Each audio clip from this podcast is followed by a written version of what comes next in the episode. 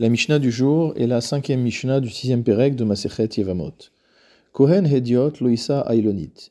Il est interdit à un Kohen Hediot, c'est-à-dire à un Kohen simple, un Kohen qui n'est pas Kohen Gadol, d'épouser une Ailonit. On appelle Ailonit une femme qui a des caractères, une ressemblance extérieure qui est masculine, et il s'agit d'une femme qui n'est pas en mesure d'enfanter, une femme qui est stérile.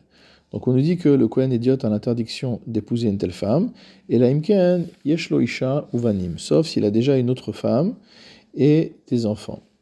Le Barthénora intervient pour nous dire Vehu Radin le Israël que cette halakha ne s'applique pas uniquement au Kohen Idiot, mais s'applique également à un Israël, et que la raison pour laquelle on a rapporté cette règle par rapport à un Kohen, c'est en raison de la machloket que nous allons voir après, selon l'avis de Rabbi Yehuda mais la halacha n'ira pas comme l'avis de Rabbi Yehuda. Quel est cet avis? Rabbi Yehuda Omer, Rabbi Yehuda enseigne, Afalpi sheshlo isha banim. D'après Rabbi Yehuda, même un Kohen Hédiot qui a déjà une femme et des enfants, Loïsa Elonite, ne pourra pas épouser une Elonite. Pourquoi?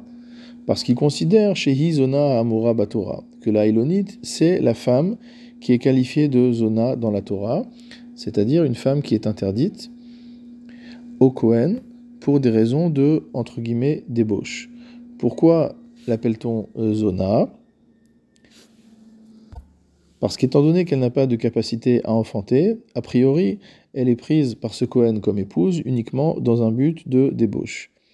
Et donc en l'apprenant, il transgresse l'interdiction qui est formulée dans Vaikra au chapitre 21, Isha zona vachalala loikachu, donc l'interdiction selon laquelle on ne peut pas épouser une telle femme quand on est Cohen. Les Chachamim sont en désaccord avec cet avis et nous disent que Enzona est la Gioret ou Meshocheret Venishenivela Beilad Znut. Le terme de zona dont nous parle la Torah correspond à trois cas. Soit une Gioret, une convertie, étant donné que avant d'être convertie, elle était non-juive, et que chez les non-juifs, il n'y a pas de pureté dans les mœurs, il y a une forme de débauche qui est euh, permanente, qui est existante. Donc pour cette raison-là, la guillorette est considérée comme une zona, de par son passé. Ou Meshucheret, il en est de même pour une esclave qui a été affranchie.